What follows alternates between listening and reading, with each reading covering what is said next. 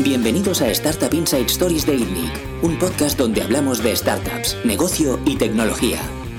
El podcast de esta semana lo patrocina Factorial, la plataforma de recursos humanos preferida no solo por los directores de recursos humanos, que evidentemente les mejora mucho la vida y les da información para trabajar, también para los empleados, que lo utilicen sin que haya que perseguirles. Factorial centraliza la información de los empleados y automatiza todo el proceso administrativo en un simple portal. Gestiona para ti vacaciones, el control horario, la ordenación de todos los documentos, contratos, incluyendo sus firmas digitales, el proceso de nóminas, el control de turnos, el reclutamiento y la selección, la evaluación del desempeño, entre muchos otros. Utiliza el código ITNIC para conseguir un descuento del 20% durante los primeros tres meses. Conéctate a través de la web factorialhr.es factorialhr.es. Bienvenidos una semana más al podcast de ITNIC. Yo soy Bernat Ferrero. Esta semana estoy con Jordi Romero, CEO de Factorial. ¿Qué tal, Jordi? Buenas tardes. Y con Miguel Carranza. ¿Qué tal, Miguel? Muy bien, encantado de estar aquí. Muchas gracias por invitarme. Miguel es fundador, cofundador de la compañía Revenue Cat. Eh, está en San Francisco, ha levantado más de 16 millones de euros es una API sencilla para suscripciones móviles. Ahora nos explicará un poco el ángulo. Efectivamente. Es evidentemente un mercado enorme. Em, ha sido invertida por Y Combinator, o sea, ha pasado por Y Combinator y además ha sido invertida por eh, gente como Jason Lemkin, que ha estado en el podcast, por cierto, eh, y, y, Saster y tal. Y bueno, nos contará un poco el ángulo, la visión americana, españoles yendo a Silicon Valley, que hemos tenido unos cuantos. Em, empecemos por ¿cuál es el ángulo de Revenue Cat? ¿Por qué existe? ¿Por qué no otros servicios eh, ah. suplen ese problema? Sí, bueno, Revenue Cat existe porque fue una necesidad que tuvimos nosotros originalmente. Eh, tanto Jacob como yo trabajábamos antes en una empresa que se llamaba Elevate, que fue la aplicación del año en 2014, eh, y era un brain training. bueno, nuestro competidor era Lumosity, para que os hagáis una idea. Lumosity creo que es más conocido internacionalmente, pero nosotros fuimos la aplicación del año. Y, y bueno, eh, cuando lanzamos eh, Elevate venía de otra aplicación anterior que era un Learning Language App, era una aplicación de aprender idiomas, pero llegó Duolingo y monetizó mejor, ¿no? Entonces, eh, uno de los problemas que teníamos es que la aplicación era un one-time purchase. Y, y, claro, eso no es, al no ser recurrente, bueno, estaba empezando todo el tema del SaaS también, se, sabe que recurrente es, mejor y más predecible, ¿no? Entonces empezamos a mirar el tema de las suscripciones eh, que hasta entonces la App Store solo estaba permitido prácticamente para, para, aplicar, para publishers como New York Times y cosas así que, que, que daban un, contenido recurrente. Y, bueno, eh, empezamos a mirarlo y nos, y nos, dimos cuenta que realmente no era sencillo montarlo, porque eh, sobre todo nosotros que estábamos en Android y en iOS, nosotros era, teníamos un approach de ingeniería bastante novedoso, que era que casi todo el código era compartido, excepto la UI nativa. Incluso toda la lógica de negocio estaba en C++ y construimos un framework que lo podíamos compartir. Entonces, con las suscripciones queríamos hacer lo mismo, ¿no? Pero el tema es que, claro, ah, el sistema de Apple no se comunica con el de Google. Entonces, tienes que tener tu infraestructura antena porque si tú compras en tu eh, teléfono Android, pero tienes un iPad, tú quieres tener tu suscripción también en tu iPad, ¿no? Entonces acabamos montando eso y poco a poco eso fue agrandando y nos dimos cuenta que eh, llegó un momento en el que eh, el producto estaba muy establecido, los cambios que hiciéramos en el producto no afectaban realmente a, la retención tanto. Ah, y había que optimizar el tema de la monetización, ¿no? Entonces las herramientas no eran suficientes. Eh, queríamos poder vender también fuera del App Store porque Apple y Google se iban un 30%, entonces intentar evitar ese fee un poco ah, y, bueno, poder hacer eh, price testing, en plan pruebas de precio, ver si nuestros precios eran los adecuados o no, cosas que están súper resueltas ya en el tema web. En móvil no era tanto, ¿no? Entonces hubo un momento que Jacob, mi cofundador, que era el CTO en aquel momento, ah, se fue porque quería montar una empresa. Ah, no sabía todavía de qué, pero quería montar una compañía. Y, yo me quedé, yo pillé su puesto, estuve como un año y medio más. Y yo seguía teniendo muy buena relación con él, ¿no? Y, hablando, pues nos dimos cuenta que esto era realmente una necesidad, que todas las empresas serias, que ya la suscripción era mucho más mainstream en la App Store, y que cualquiera que quisiera montar esto iba a tener que dedicar un esfuerzo de ingeniería considerable, ¿no? Y que era algo que, que yo mismo quería hacer outsourcing. Yo era lo poco que programaba en aquel momento ya. Yo ya estaba haciendo mucho más management y, reuniones y cosas de ese estilo, y code review, y ayudaba en arquitectura, pero código, lo único código que escribía era las suscripciones, porque nadie quería hacerlo. Y yo dije, bueno, a ver si me lo puedo quitar encima. Y ya pensamos, dijimos, anda, en realidad es una cosa que realmente no hay mucha gente en el mundo que conozca realmente bien. Ah, y parece una tontería, pero nos hemos vuelto expertos en este problema porque hay un montón de edge cases y un montón de cosas que. O sea, lo que es la, versión inicial, lo puedes a lo mejor montar más o menos fácilmente, pero cuando ya te metes en cosas. Ah, si quieres hacerlo. Eh, a ver si lo, digo bien en castellano. Preciso, accurate. Eh, hay muchas mm. condiciones de carrera que tiene Apple, un montón de bugs, cosas de ese tipo. Entonces, eh, tenemos que hacer un montón de parches por encima de eso, ¿no? O sea, esto, Miguel, siempre va por encima de, la, de los sistemas nativos de Android y de, o sea, de la Play Store y de la App Store. La versión inicial sí. Vale. Ah, o sea, el, problema que solucionabais era no tener que tocar la plataforma nativa de Android y ah, de, crear una abstracción, de Google y de Apple por encima, ¿no? Efectivamente, crear, una abstracción. La idea es que ahora ah, ese era el, value proposition al principio, ¿no? Sobre todo para la gente indie que llegaba y veía que no sabía cómo montar aquello, la documentación está súper dispersa, está mal. Bueno, pues tú pones nuestro SDK, tres líneas, ya tienes suscripciones, no te tienes que preocupar más, nada, ¿no? Ahora, la idea es que encima de eso, ah, al ser un punto centralizado, puedes vender desde otro sitio. Si tú tienes Stripe y vendes en tu web, pues eh, como nosotros vamos a ser la entidad autoritativa, se dice así. Bueno, la, entidad que dice si alguien está suscrito o no, qué producto tiene, o si tiene un, error de, de pago o cualquier cosa, pues ahí, como sería Segment, ¿no? Puedes, puedes meter de distintas fuentes ahí, ¿no? Y... y... cuál es la versión web? Porque tú has dicho que en web estaba bien resuelto, pero en mobile no. ¿Cuál es el equivalente web de Revenue Cat? Bueno, ah, la, verdad es que no lo sé, pero hay muchas herramientas de A-B testing, ¿no? Y. de A-B testing, pero, pero Revenue bueno, no es A-B testing. Bueno, hacemos A-B testing ahora también, del precio. A-B testing de pricing. Ah, eh, supongo que Zuora sería el equivalente. En ese sentido. Y Zuora no tiene una buena solución mobile, ¿no?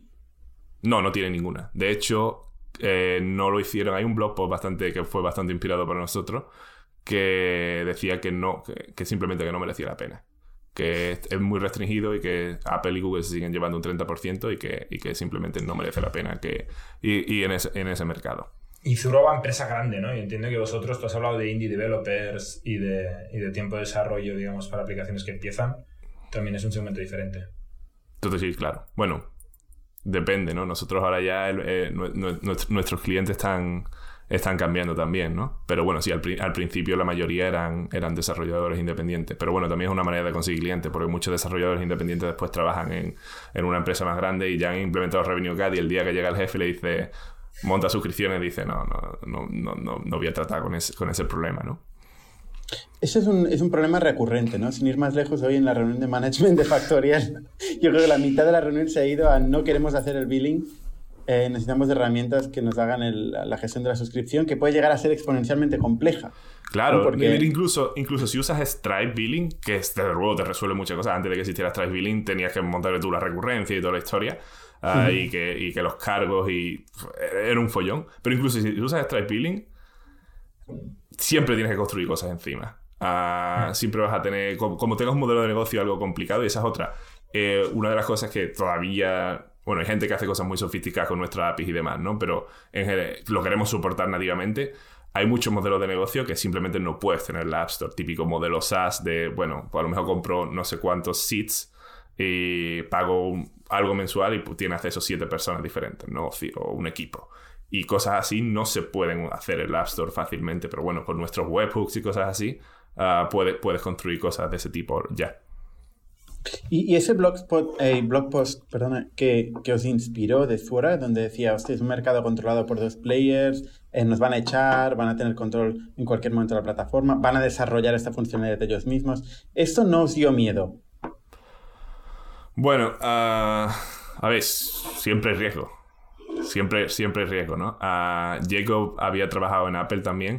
Y nosotros, a ver, tenemos buena relación con Apple. Ah, de hecho, seguimos teniendo buena relación con ellos porque detectamos muchas cosas antes que ellos, ¿no? Porque ya tenemos suficiente volumen y muchas veces hacen un deploy eh, de aquella manera y a lo mejor un, bit que debe ser true ahora es false y con free trials o cosas así lo hemos detectado y los avisamos fácil, eh, rápidamente.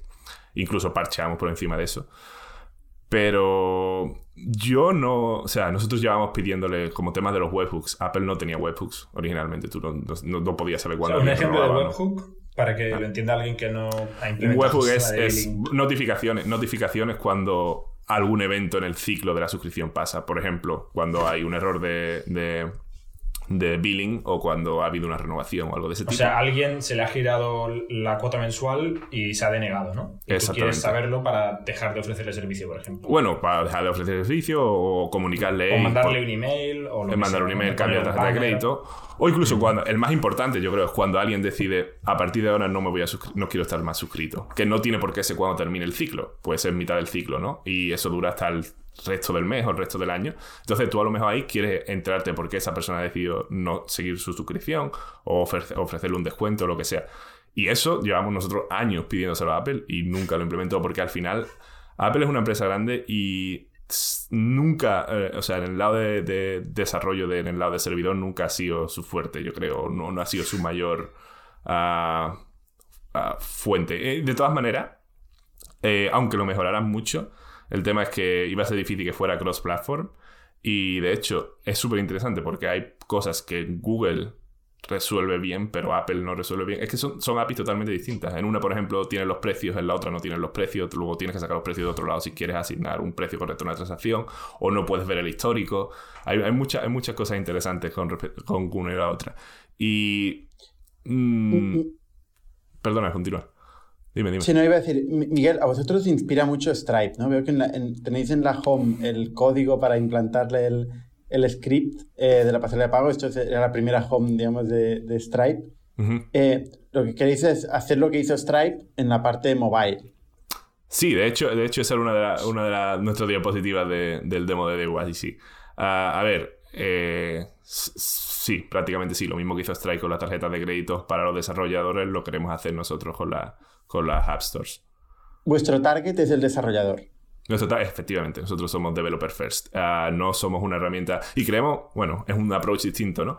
Pero yo, como desarrollador eh, de aplicaciones móviles, he sufrido muchos SDKs que son marketing first y que y tiene una serie de problemas. Al final, los desarrolladores acaban odiando a el SDK que está mal implementado o que, o que que, te genera crashes que no te tiene por qué generar. Entonces, nuestro, nuestro target originalmente es, es, el, desarrollador, por supuesto. Después, obviamente, estamos construyendo nuevas herramientas encima que ayudan a la gente de finanzas, a la gente de marketing y demás, pero, pero es developer first. Y queremos, y obviamente Stripe es uno de los, de los mayores ejemplos a seguir en ese sentido. O sea, sus APIs son increíbles, la documentación es increíble y desde luego es una gran inspiración.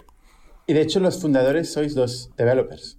Efectivamente, sí. Bueno, que esa es una, es una, controversia interesante eh, siempre que hablo con, emprendedores españoles que me dicen, ¿cómo que no tenéis nadie de negocio? Eso es imposible, tenéis que tener a alguien de negocio. Y bueno, yo lo que pienso es, ¿cómo es que, cómo es que montas una empresa y no tienes un fundador técnico? ¿no? Pero bueno, ese es otro tema. ¿Cómo se ha ido la parte de negocio? O sea, la parte comercial, diría. El captar clientes. ¿Cuántos clientes tenéis a día de hoy? Eh, ¿Perdón? ¿Cuántos clientes tenéis a día de hoy? Eh, es difícil porque depende, depende cómo... A ver, no, es difícil decir porque al ser un SDK nunca sabes cuándo integra versus cuándo ha lanzado. A lo mejor hay gente que se queda ahí en medio o que tarda mucho más en lanzar. Pero eh, aplicaciones... Eso pasa, ¿eh? que empresas de analítica que tienen una analítica interna terrible, hay muchas, ¿eh? Sí, bueno, sí. no, no, de la suya. No, pero no, no, a ver, tenemos lanzadas, o sea, lo que estoy intentando decir un número que tenga sentido. Lanzadas tenemos más de 3.000 aplicaciones. ¿Eso significa que han intermediado pagos o que simplemente están en la App Store? Bueno, que están en la App Store y que han, y que han al menos alguien comprado algo. Vale, o sea que, han que habéis intermediado o... Bueno, intermediado, ¿no? Sería la palabra. Algún cobro, algún pago. Sí. Porque vosotros cobráis en el momento que se hace el pago una comisión, no cobráis un fee tipo un SaaS cada mes. Sí, cobramos. El pricing es interesante. Cobramos uh, un. Bueno, hasta 20 mil dólares. No, hasta 10 mil dólares es gratis. Si cobras menos de 10 mil dólares es totalmente gratis. Hay ciertas funcionalidades que no tienes, pero lo básico lo tienes. Uh, y después hay dos planes, ¿no? Y cada plan tiene un base fee, uno de 119 y el otro de, de 499. Y y aparte de ahí, eh, es un fee que va decreciendo a medida que tengas volumen. Es un fee con respecto a, al, un porcentaje con respecto a las suscripciones que tiene. El básico es 7, dólares por cada 1000 dólares que, hagas. Y va decreciendo.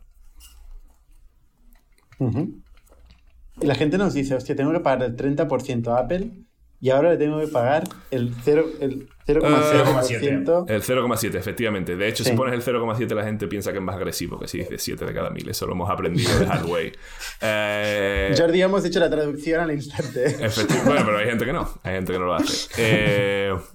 parece más agresivo, ¿no? Como es un porcentaje. Y de la otra manera dices, oh, son 7 de cada 1000. Si gano 1000, 7 no está tan mal. Eh... Eh, depende. Generalmente eh, es interesante. Ya no. Al principio, sí, de hecho al principio nuestro, nuestro fee era mucho peor. Nosotros al principio cobramos el 3% o algo así, cuando lanzamos en beta antes de YC, antes de tener la capa, cuando era beta privada. Y aún así la gente lo pagaba. Generalmente em, hay menos pushback mientras más familiarizado estés con el problema. Si lo has intentado implementar, incluso gente que ya tiene su propio sistema y que migra ahora a Revenue Cat, esos son los que más encantados están de pagarlo, porque saben el coste de ingeniería que supone al final y, saben que en realidad es bastante barato para, para, el servicio que ofrecemos. Al fin y al cabo, no, es, no, no, solo estamos traqueando la gente que paga, también estamos traqueando a la gente que no paga. Entonces, si tienes un montón de usuarios activos, pero tienes solo una base de, de suscriptores que es pequeña, porque a lo mejor tienes un modelo freemium o lo que sea, Ah, tú también tienes que comprobar si, tienes que darle acceso a, esa persona, ¿no? Entonces, eh, los costes en servidores también son, son importantes ahí. Tú has dicho que tenéis 3.000 instalaciones, pero esto no son 3.000 clientes. O sea, puede ser un cliente, puede tener muchas instalaciones, muchas apps. Sí. Sí, efectivamente. Y esos no son todos. Son 3.000 aplicaciones. No. Que no pagan. Pagan. O sea, no, no tienen más de 10.000 euros intermediados. Estos 3.000, imagino. No, no, claro, no. Hay, algunas aplicaciones que no, que están en, la capa gratuita, sí, sí, exactamente. ¿Qué, porcentaje de clientes o de instalaciones son de, pago? Ah, eso no, te lo sé decir ahora mismo. Ah, creo. Ah, o sea, puedo mirar el dashboard ahora, pero. Yo diría que. Podemos, proyectar el dashboard. ya que sí, bueno, a ver, podría hacer las matemáticas con respecto a lo que, a lo, a lo que estamos, a lo que cobramos y lo que ganamos, pero yo diría yo diría que en torno a 300 quizás, pero no estoy seguro. O sea, 300 empresas que generan revenue, ¿no? Que os generan no, que, no, clientes que, pagan, sí, exactamente, sí. Que os generan ingresos. Bueno, a ver, lo que pasa es que esto cambia constantemente también, porque hay... Mm, hay como todas las aplicaciones que no crecen, pero hay muchas aplicaciones que llegan y, a veces como un modelo VC, al fin y al cabo, ¿no? Tú estás apostando por un montón de aplicaciones y muchas llegan a crecer y, al final acaban dándote un, porcentaje de, tu revenue interesante que no pensabas al principio.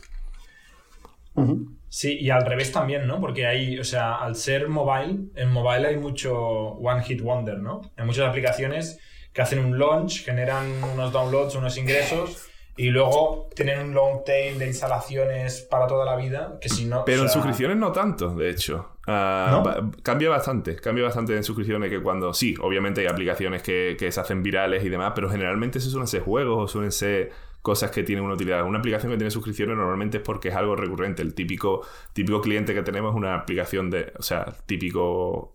bueno, no sector, pero típico tipo de aplicación es una aplicación tipo lifestyle, en plan una de entrenamiento o de, o de meditación o fasting, son cosas que al final acabas haciendo todos los días, o de podcast, cosas así. Entonces, eh, suele ser bastante recurrente. Es cierto que el churn en, como consumidor en, móvil debe ser, eh, creo que es más alto, pero también la gente se gasta mucho dinero en adquirir, en adquirir usuarios. Entonces, nosotros crecemos de dos formas realmente. Crecemos tanto, tanto con las nuevas aplicaciones que llegan cada día, como la revenue expansion. Entonces nuestro churn realmente es negativo. Lo, eh, cual es. Totalmente, eh, sí, sí. Eh, o sea, tiene que haber una expansión bestia.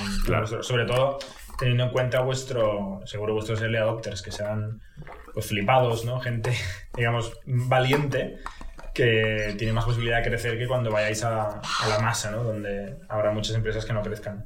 Y también de morir, ¿eh? también, sí, tanto, tanto pueden crecer como morir. Correcto, por eso ha dicho Miguel como un VC, ¿no? Sí, no, sí, es igual. Oye, ¿y, esos 300, eh, o en general esas 3.000 eh, instalaciones que tenéis, ¿de dónde ha salido el cliente? ¿Cómo, captáis? muy, interesante. Eh, o sea, te podría decir es orgánico. realmente orgánico, orgánico no es. Nada es orgánico, ¿no? Nada en esta vida. una cosa que hicimos en YC, ya te puedo decir, funcionó, pero no funcionó. Creo que sacamos dos clientes de ahí. Fue que hicimos. claro, durante Y Combinator estás en, quieres llegar a tu objetivo de para Demo Day, ¿no? Entonces tienes, que intentar crecer por todos los medios. Hicimos un, un, un, scraper de la App Store y la, ordenamos las aplicaciones, ¿no? Y, y empezamos... Esto gusta mucho a Google y Apple, ¿no?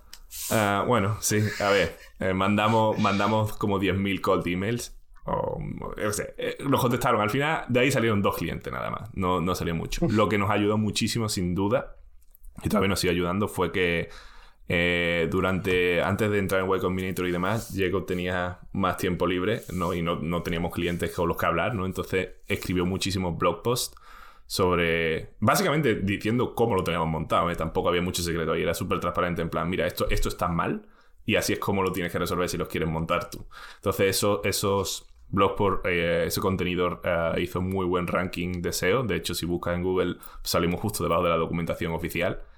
Ah, entonces la gente lo lee y ve y dice, vale, yo no me quiero meter en esto, yo no me quiero meter en validación de recibos, no me quiero montar una infraestructura para controlar los precios, los cambios de precios y, los webhooks y demás. Y entonces así empezamos a, conseguir los primeros clientes y después ha sido boca a boca también muchísimo. Ah, hicimos un, par de eventos, uno fuimos a Saster ah, el año pasado y Antes o después de que invirtiera Jason. Sí. Y Antes o después, digo. No, después fue. Ah, sí, fue después de que lo invirtiera. Y fue interesante y ayudó en cuanto. Pero yo creo que el, fue, es difícil de medir, ¿no? Pero creo que el retorno de Saster, el de Alcon fue un poco más grande. Pero en general la mayoría ha sido todo de, eh, de, contenido realmente. Y, y, ahora. Es curioso porque, o sea, vuestro canal principal ha sido el contenido escrito por el CEO de la compañía, ¿no? ¿Y eso sigue pasando? ¿Que el CEO escribe el blog post y sigue creando contenido? ¿O ya no? Eh, cada vez tiene menos tiempo, Jacob. Ah, ahora mismo tenemos. El tiempo tiene el mismo, ¿eh? bueno, sí, sí, el tiempo tiene el mismo, pero, pero lo, Te digo porque es una excusa que yo también pongo mucho, de que cada vez tenemos menos tiempo, pero luego. Bueno, tiene otras prioridades, imagino. Ah, pero ahora, ahora estamos intentando. Ah, vamos, vamos a empezar un podcast ahora, de hecho. O sea, estamos el eh, contenido sigue siendo uno. Ya hemos contratado a una persona de marketing. Vamos a, estamos empezando a contratar a gente de ventas, porque hasta ahora no teníamos gente de ventas. Eh, la venta la, la, hacía quien tocara. Uh, pero... Quien tocara de, de los ingenieros. Bueno, o ingeniero o product manager se ha cargado bastante, bastante de las ventas. Bueno, una product manager pero hace de todo. Y Jacob también ha hecho ventas.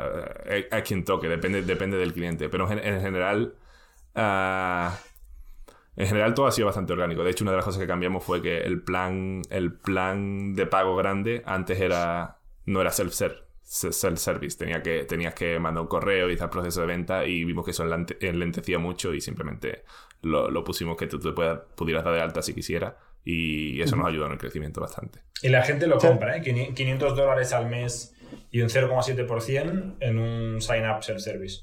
Sí. Sí.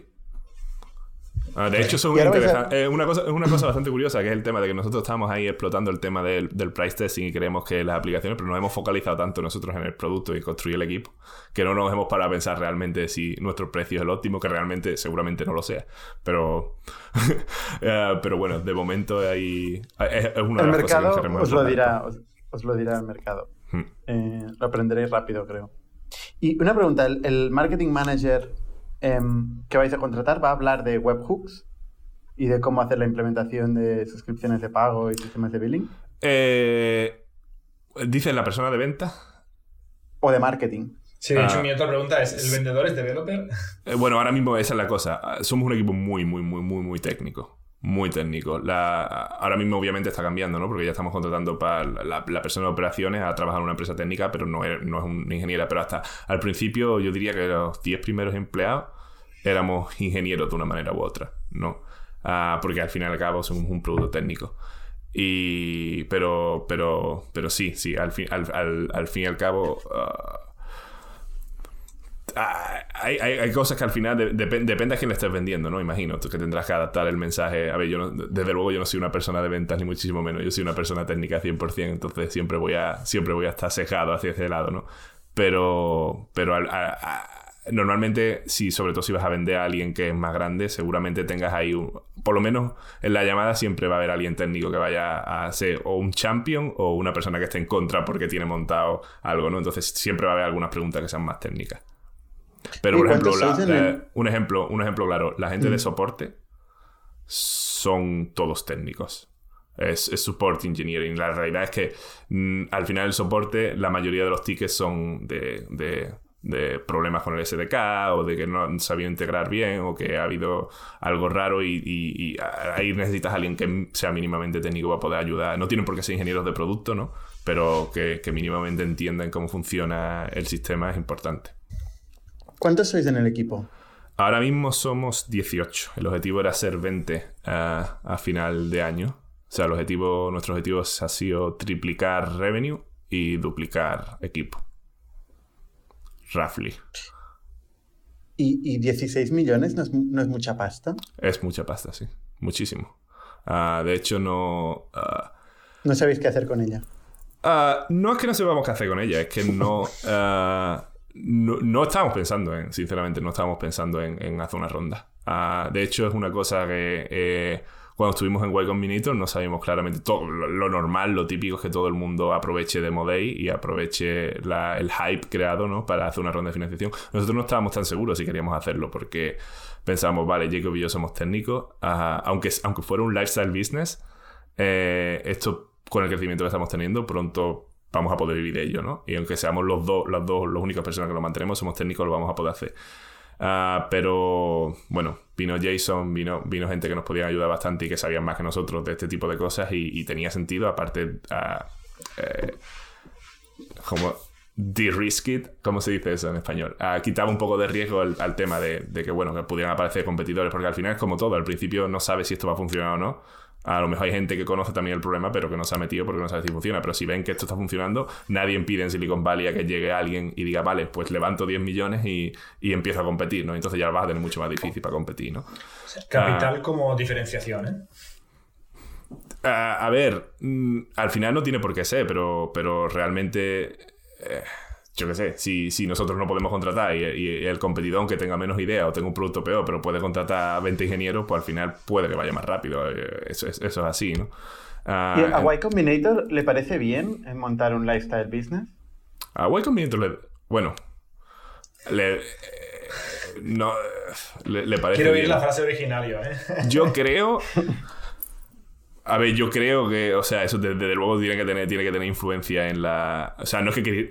La idea no era montar un lifestyle fitness, que quede claro. La idea, la idea era intentar montar algo grande, pero quiero decirte que estábamos mirando el caso. Pero lo bueno, lo bueno que teníamos nosotros es que no necesitábamos levantar dinero. Es, esa es la manera de verlo, ¿no? Había, había otra gente que. De, la situación en la que estaban era en plan, uff, como no, como no levantamos dinero, nos quedamos sin runway y morimos. Nosotros estábamos en muy buena posición, porque era en plan, bueno, podemos estar en cockroach mode, en modo cucaracha, como dice Paul Graham, durante mucho tiempo. A YC yo creo que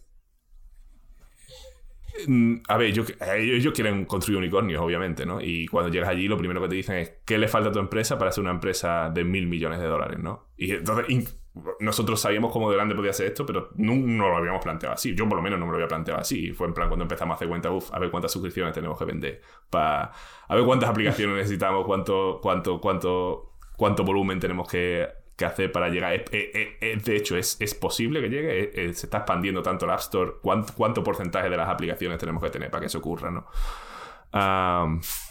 pero en, YC realmente al final, una vez has entrado, ellos al final la compañía es tuya. Y tú, puedes hacer lo que quieras. Tú puedes hacer con, lo, que te invierten, con los ciento y pico mil dólares, tú puedes hacer lo que quieras. Te lo puedes poner de salario si quieres. O puedes. A ver, hay ciertos límites. No, no debes ir a jugártelo al rojo a Las Vegas, ¿no? Pero, pero, pero en general lo tiene que hacer de manera responsable, obviamente, como cualquier tipo de inversión, pero no se meten tanto en ello. Ah, de hecho, ellos, ellos nunca te van a decir, y vamos, eso lo he hablado con muchos fundadores, ellos nunca se van a oponer a una, a una, si tú quieres vender la empresa porque ya no pueden más, o, no, o quieres, decir, bueno, mi, idea es hacer lo más grande posible, yo prefiero estrellarme, pero ir a lo grande. Ellos, ellos estos suelen apoyar en eso y te suelen ayudar y ponerte en contacto con gente que, lo ha hecho, que lo ha intentado o que ha fallado y te puede dar consejos. Mm. Oye, cuéntanos un poco tu, historia, eh, ya que estamos hablando de YC. O sea, ¿cómo, un... ¿tú eres sevillano? Sí, exactamente. como un sevillano estudia informática y acaba en Silicon Valley y luego entra en YC. bueno, ¿Cuál es el recorrido? Informática era bastante claro. Ah, mm, yo, creo que, yo creo que ayudó el hecho de que yo nunca tuve una Game Boy de chico. Todos mis amigos tenían y yo no tenía una Game Boy porque mi padre decía, te vas a quedar ciego, no sé qué. Pero cuando, cuando seas mayor te, te compraremos el ordenador, ¿no? Entonces cuando, en la comunión, cuando tuve nueve años, ya llegó el ordenador y entonces ya fue ya en plan, vale, esto, esto, esto es...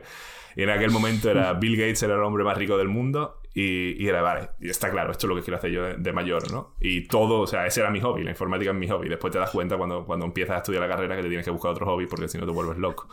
Pero ese era mi hobby, Silicon Valley era la meca, ¿no? Después creces, te das cuenta y dices, bueno, y Silicon Valley no es, no es, no es tan sencillo, ¿no? Tienes el, el, choque de realidad y, bueno, ya sin hablar con temas de inmigración y demás, ¿no? Pero, uh, que bueno, que no es tan... No lo es y lo es, es distinto, ¿no? Pero bueno, ves, ves, lo que hay, ¿no? Entonces, estudié ingeniería informática en Sevilla, uh, que más o menos lo normal en España, ¿no? Eh, y cuando terminé. ¿Qué significa esto? Quiero decir que no. Que ingeniería informática en Sevilla es lo normal en España. No, quiero decir que no, que, que lo normal la mayoría de la gente estudia. una carrera.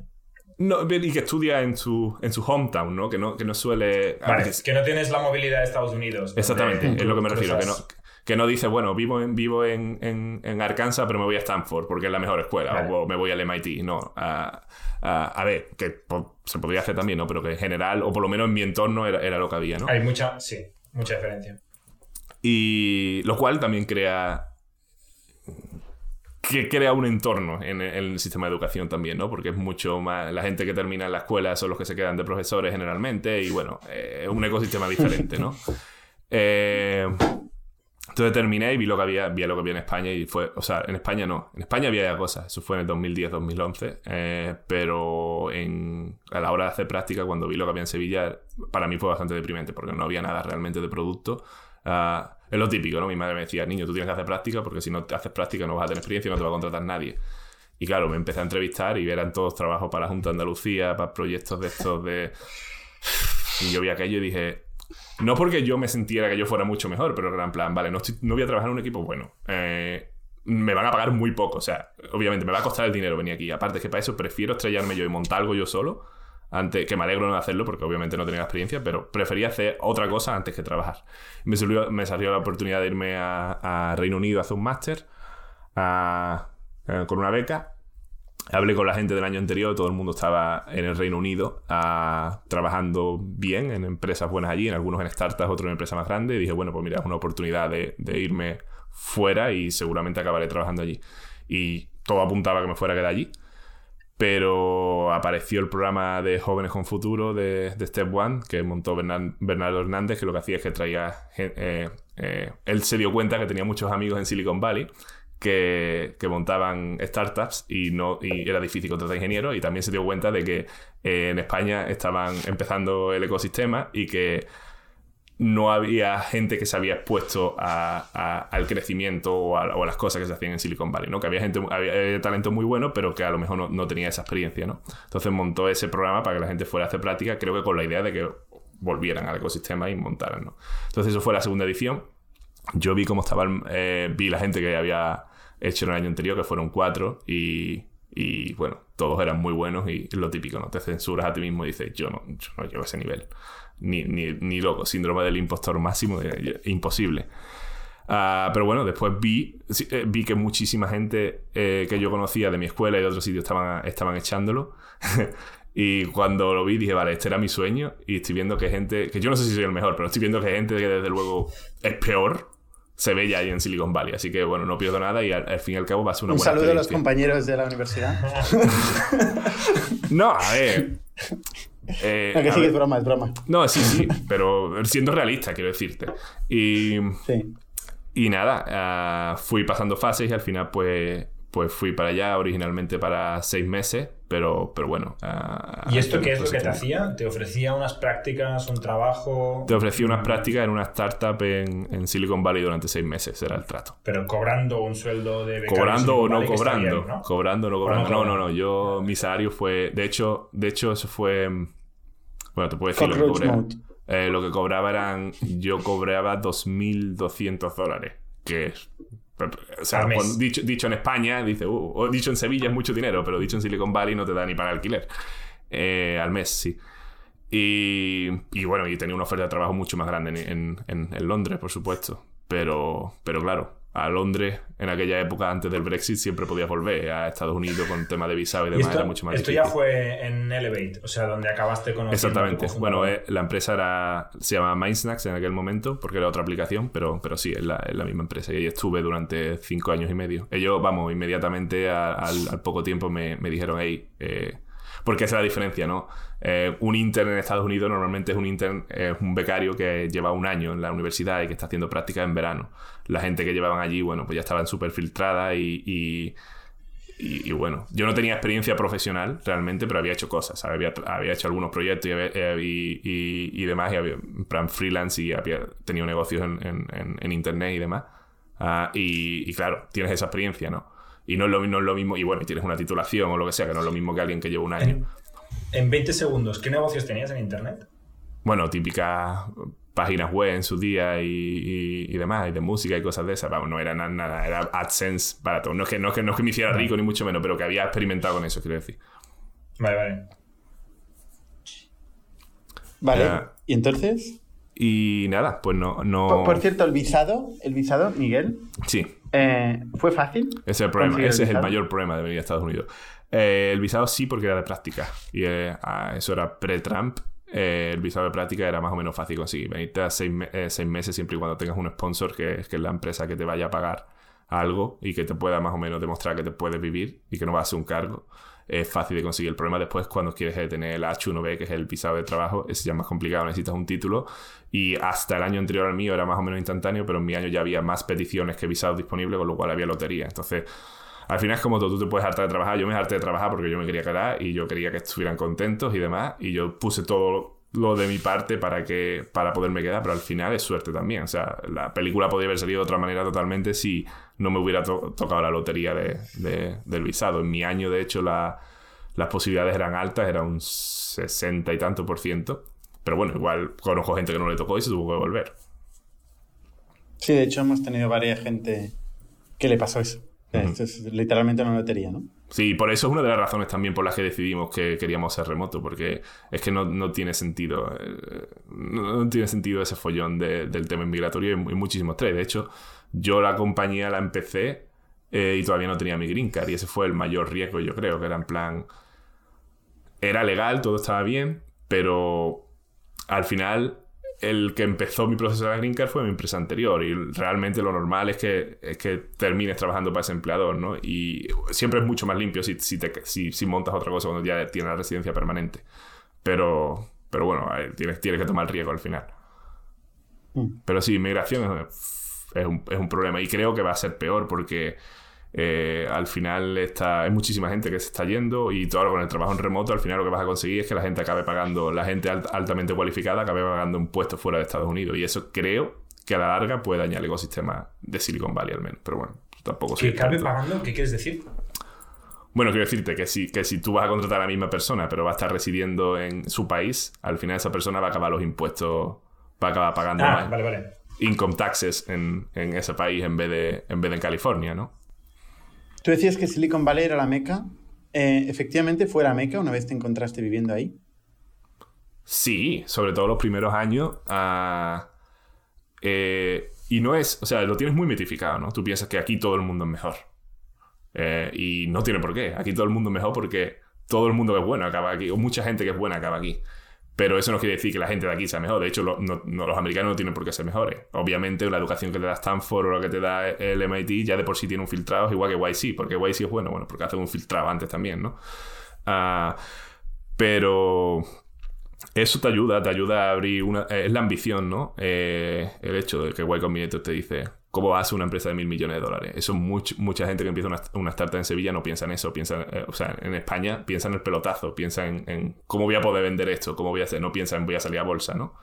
Ah, y te ayuda en plan, no sé, eh, sobre todo en temas de producto también, cuando ves que alguien, o sea, yo me recuerdo el principio de Ajax, ¿no? Ah, ah, con Gmail y demás, y la gente tú eres una startup de dos personas y a lo mejor no eres el mejor ingeniero del mundo, pero ves que Google lo ha hecho y dices, bueno, pues si Google lo ha hecho, lo puedo hacer yo también. Porque no, esto es el futuro, lo voy a hacer yo también. Sin embargo, esas, esas cosas yo veía que tardaban muchísimo en, traducirte, en traducirse en España.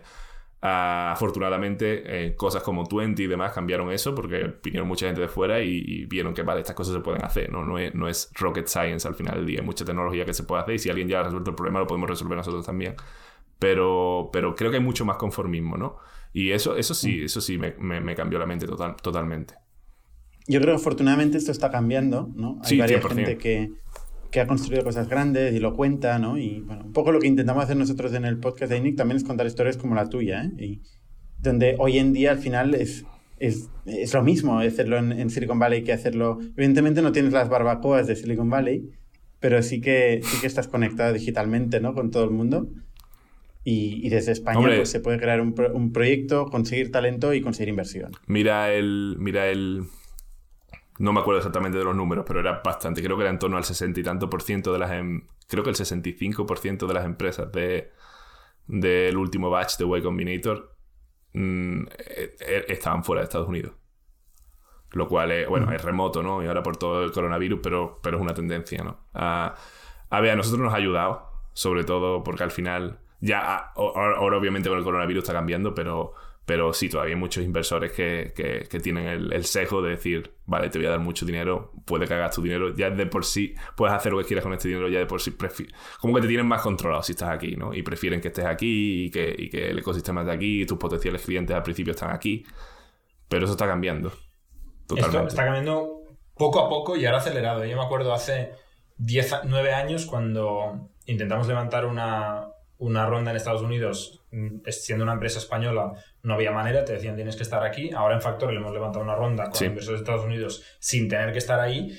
Y me acuerdo que semanas después de cerrar nuestra ronda, algunos inversores que habían dicho no vamos a invertir en Factorial porque no estáis en Estados Unidos, mandaron un email y algunos de los más famosos que no voy a nombrar ahora. Sí, diciendo, hay, queda espacio que mandaron un email en plan, oye, mm, como están cambiando las cosas y estamos haciendo todo por remoto, nos estamos planteando mm, romper esta regla y invertir en empresas estén donde estén, ¿no? Y esto pasó de febrero a abril, porque nosotros fuimos a pichar en febrero y en abril dijeron, pues ahora ya sí, podríamos, y bueno, dijimos, ya, está cerrada la ronda, ¿no? Claro. Pero, bueno, al final, pero, nunca se sabe. El, problema es, el supply, ¿eh? o sea, ha crecido mucho la inversión en startups, pero mucho, muchísimo. Eh, y se acaban los proyectos, se acaba el talento. no hay otra que salir fuera. Evidentemente que todo el mundo prefiere invertir en su barrio y cruzar la calle e ir a, y ir a un board. Pero esto, esto se acaba. Bueno, pero como ahora, durante un año o dos, no lo están haciendo, Sí, eh, están abriendo. Y están aceptando que la dinámica cambia. Y hay muchas empresas que dirán, muchos empresarios como vosotros, Miguel, que diréis, estamos aquí, pero ahora ya no. No nos da la gana. Nos vamos a Sevilla o donde, o donde y sea. Hay, y hay casos. Eh, hay, A, mí, a, mí, a mí, sinceramente, yo creo también que debo estar ahora mismo aquí, simplemente porque, porque tenemos gente en todo el mundo. Tenemos gente ahora mismo en, Taiwán y tenemos gente en España, tenemos gente en Estados Unidos. Y, si, y creo que yo ahora mismo, si me fuera a España, sería un poquito disruptivo con el, con el, con el overlap. Y está más o menos en el medio ayuda de, cierto modo. Pero, pero sí, la idea, la idea, nosotros, eh, a ver, yo diría, somos unos visionarios, ¿no? Vimos que esto iba a ocurrir, no, obviamente no teníamos ni idea, pero también viendo el acceso al mercado, ¿no? Y, y lo difícil que es contratar ingenieros aquí y que hay ingenieros muy buenos que simplemente no quieren estar aquí o están en un momento de la vida en el que no les compensa estar aquí. O no tienen ah, visado. O no tienen visado, efectivamente. Eh, pues, pues, pues te está cerrando a un, a un mercado muy grande. Oye, Miguel, ¿por qué Y Combinator? ¿Qué es Y Combinator? Explícanos un poco. Bueno, Y Combinator es la aceleradora. Ah, y, a ver, es fácil que lo diga yo, ¿no? Porque estaba allí, ¿no? Ah, y, no he estado en otras, ¿no? Pero por gente que. Por gente que conoce o inversores, todo el mundo, todo el mundo te lo dice. Y puedes hablar con cualquier inversor y te va a decir que cuando alguien va a un demo day de Y Combinator, están en el default yes. Quiere decir que de entrada saben que en algo van a invertir. O sea, tienes la mentalidad de voy a invertir en algo, ¿no? Eh, cuando normal, de normal, si tú vas a un inversor normal, que estés pensando en cuál es la razón para no invertir, ¿no? Eh, es un cambio de mindset. Pero Y Combinator, uh, bueno, Jacob quería Y Combinator porque había trabajado en una empresa en Y Combinator cuando fue el primer empleado de una empresa en Y Combinator y, y, vio lo que eso supuso para la empresa. Eh, y, bueno, yo también estaba ilusionado, ¿no? Yo llevo, llevo leyendo Hacker News y los, y los, ensayos de Paul Graham de toda la vida, ¿no? Y decía, vale, esto, tiene que estar guay. Pero, pero yo creo que eh, sobrepasa las expectativas. Ah, por lo menos para nosotros lo fue. Eh, la gente dice que es muy caro, el 7%. Yo supongo, a ver, a lo mejor no estoy 100% de acuerdo con eso, en el que White Combinator dice en cualquier momento del ciclo de vida de tu startup tiene sentido. De hecho, había casos. O sea, Bitnami, que es una empresa de Sevilla, de hecho, que se vendió a VMware, ellos entraron y eran ya bastante grandes cuando entraron en Y Combinator y aún así siempre te van a decir que les compensó 100%. Ah, depende del caso, ¿no? Para nosotros que realmente teníamos poco revenue, 7% ah, por el cambio de eso nos ponían una valoración bastante interesante prácticamente con un producto que estaba en beta, ¿no? Ah, pero aparte de eso.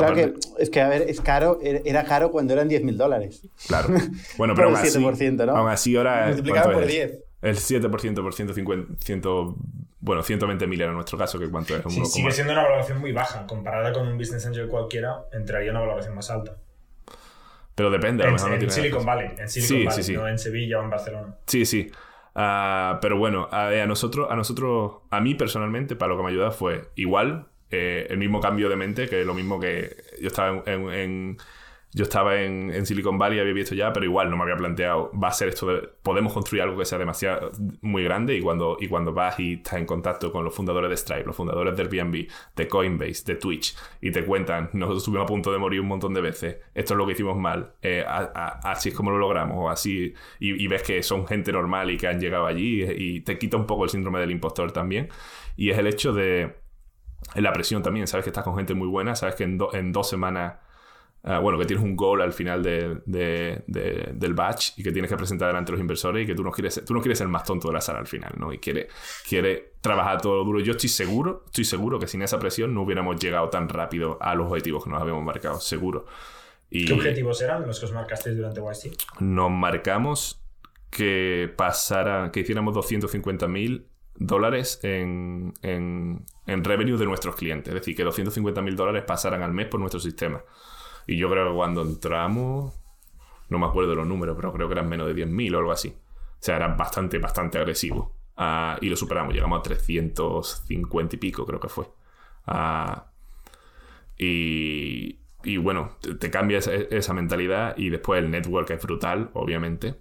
Ah, y no sé, yo, yo, yo, yo no puedo hablar mal de, mal de Y Combinator en, en, ninguna cosa. Creo que la manera es como empezar una empresa en Silicon Valley en el modo fácil. Tienes interés también, el interés está ahí, es mucho más fácil, o sea, mucho más fácil salir en TechCrunch y demás. Y de igual, que eso son cosas que nos calan, ¿eh? La gente piensa, oh, salgo en prensa y ya consigo los clientes. No, si tu producto es malo, y, igual puedes entrar en Y Combinator y que tu producto sea muy malo y que, y que y fracasar no significa que estar allí vayas a triunfar, ¿no?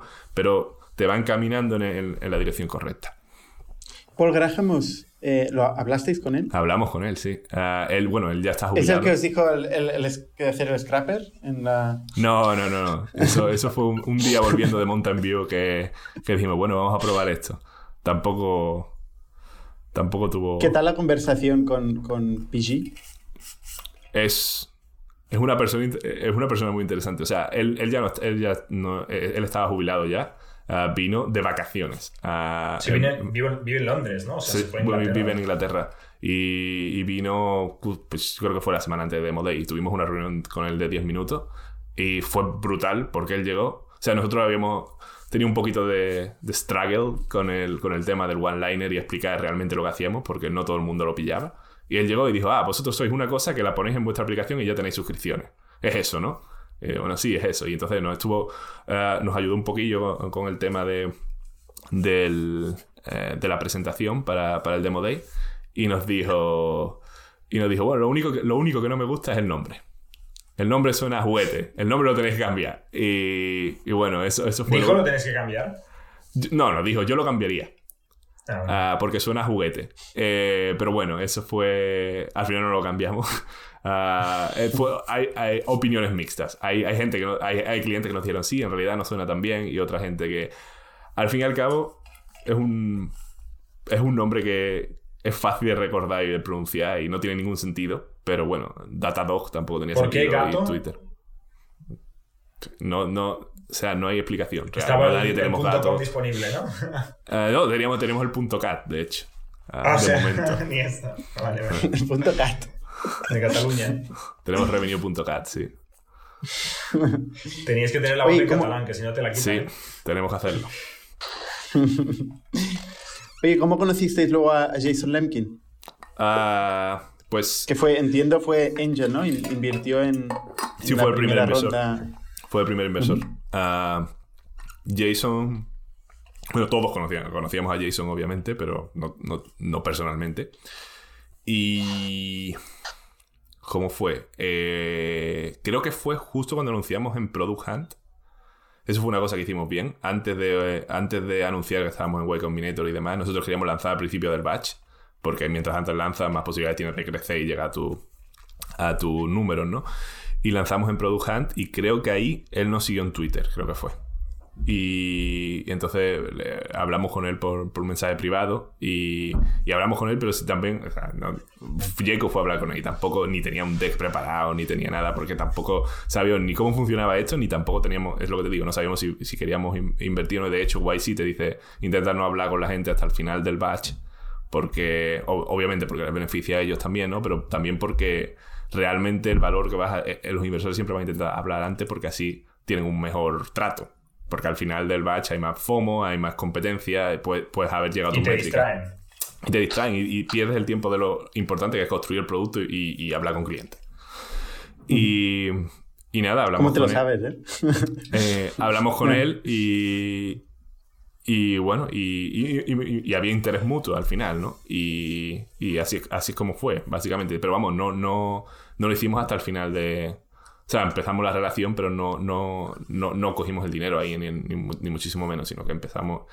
Uh, lo, lo hicimos después. Y bueno, Jason es, un, es una persona con muchísima energía y, y con mucha experiencia y tiene muchas opiniones. Uh, y, y, nos ayuda bastante. Desde luego ha sido, el, ha sido uno de, los, de nuestros champions. Siempre están en Twitter hablando de nosotros y demás. Y, y, Yo lo descubrí gracias a él, ¿eh? Eh, otra cosa interesante sobre, sobre lo del fundraising y que me parece súper curioso es el hecho de que muchos... Ah, no, nos ha sido mucho más fácil cerrar y ahora con la serie A también. Es más fácil cerrar clientes más grandes cuando ven que tienes funding. Cuando en realidad no tiene por qué significar que tu empresa vaya a tener éxito, porque al revés, lo que significa que las expectativas son más mayores, ¿no? Y, puede, y puede que, de hecho, al final, ¿cuántos casos hay, ¿no? De adquisiciones que, que son talent acquisition y al final el producto se acaba cerrando y el que acaba, el que acaba fastidiado es el cliente. Pero bueno, a la gente le gusta, le gusta que, o sea, fue una, una diferencia brutal entre no saber que estábamos en Web Combinator a, bueno, esto es un proyecto de dos, dos, tíos que están haciendo independientemente a están en Y Combinator, a han levantado una seed round y ahora Series A, es más fácil cerrar sin duda. Porque vuestros clientes son startups, ¿no? Son, son, clientes startups que, que, saben lo que es YC, lo que es una seed round y lo que es una serie. Pero tenemos algunos clientes más grandes ya también. Uh, pero sí, yo diría que la, mayoría son. La mayoría son uh, mobile first. Y la mayoría. ¿Es más, es más fácil acceder a, a, empresas que han sido. Eh, han pasado por Y Combinator, tal como dicen? para vender, dice. Sí reunirte con decision makers de Champions.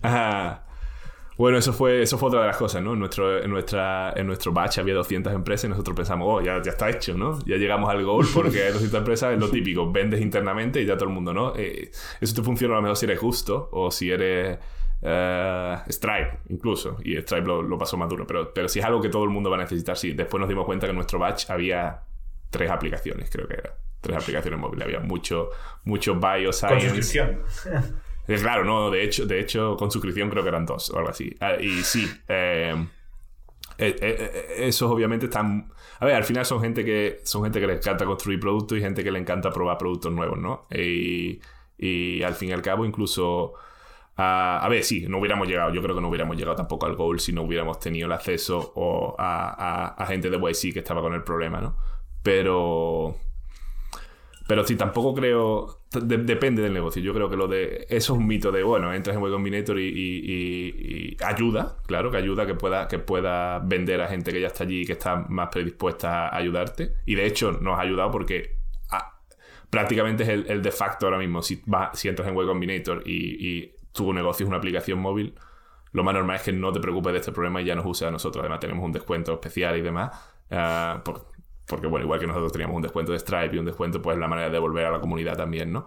Pero, pero la gente ya no se preocupa por ese problema. Ya sabes que hay una empresa de YC que hace eso, ¿no? Igual que con los abogados cuando estaba Atrium o todo este tipo de cosas, la gente ya dice, bueno, ¿por qué si esto está aprobado y la gente lo está usando, por qué me voy a, voy a buscarme otra alternativa, ¿no? Oye, y con todo ese dinero eh, que tenéis, o sea, em, os habéis planteado hablar el equipo, que que es poco, digamos. Sí. Con esto apenas, apenas gastáis nada, ¿no? Sí, nosotros... Eh, ¿Vais a alterar vuestros planes o...? No, la idea es que no. Nuestro... A ver, esto le ha pillado a todo el mundo por sorpresa al equipo también, ¿eh? eh nosotros hemos sido súper capital efficient, la verdad. Yo creo que... Sí, a ver, el coste, el coste más grande que tenemos obviamente son los salarios.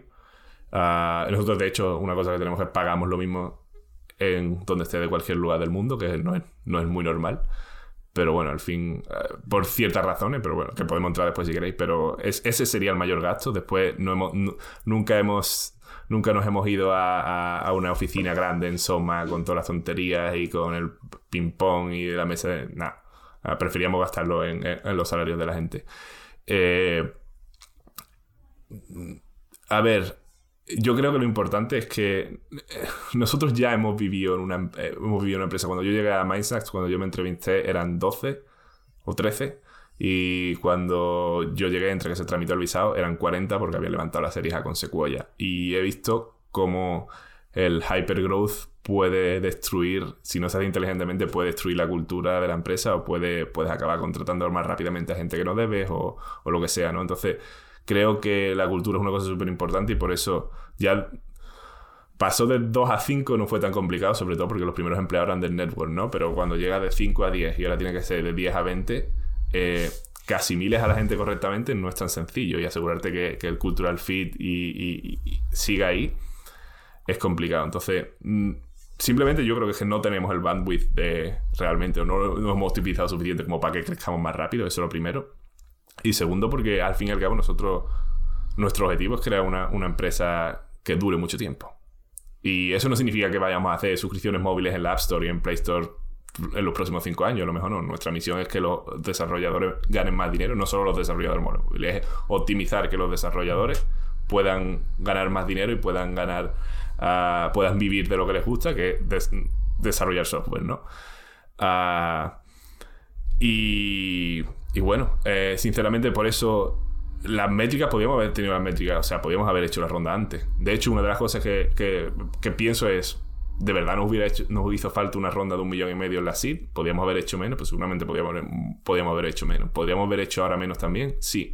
Ah, de, sobre todo cuando no tienes claro los costes de adquisición, ¿no? ¿Sabes? Si tuviera, si, si, si, si, hubiéramos eh, invertido mucho en marketing y supiera, vale, por cada dólar que invierto gano 1,2, entonces obvio, ¿vale? Te llega la inversión y empiezas a gastarlo en, en si tu LTV es súper positivo.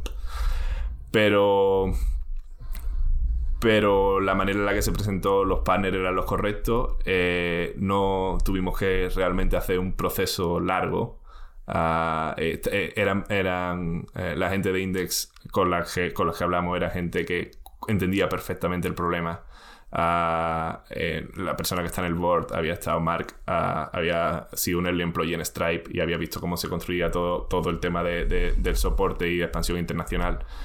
Y y tenía sentido, era en plan, vale, esto lo podemos hacer rápido y podemos seguir centrando el producto y nos ahorramos tener que hacer el proceso el año que viene o lo que sea. Y los términos eran, eran, eran buenos, estábamos contentos con los términos, eran, eran términos que a lo mejor incluso se podría decir que a lo mejor son demasiado buenos con respecto a la etapa en la que estamos.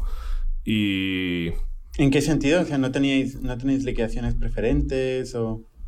Bueno, sí, tenemos uno X que es estándar, pero en, temas de valoraciones y demás, ¿sabes? Nosotros... Uh, en términos de valoración. En, términos de dilución también, sí.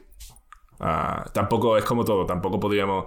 es como todo, una vez tienes un term te puedes volver, te puedes volver loco y puedes, puedes hablar con otros y, conseguir una valoración más alta, pero tampoco te interesa tener una valoración que sea un disparate.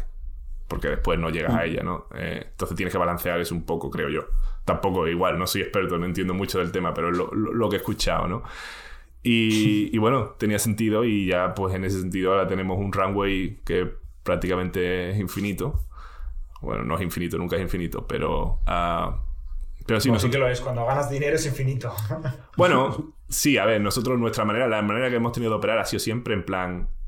Eh, queremos operar de tal manera que si dejamos de contratar, somos profitable. Esa es la manera en la que hemos operado. Ah, no éramos... Entonces tienes un runway, tienes un runway infinito. Exactamente, sí. Ah, a ver, el mercado puede cambiar, nunca se sabe, esa es otra cosa también. Ya, ya. te, eh, puede, echar un competidor de mercado. El coronavirus nunca sabía lo que, iba a afectar, a nosotros nos ha afectado positivamente. Al principio era muy temprano para saberlo, yo creo que eso también ha ayudado también a, tener un buen momento y al final es lo, de siempre, ¿no? Eh, el mejor momento para hacer una ronda es cuando no necesitas hacer una ronda. Ah, y así es como se planteó.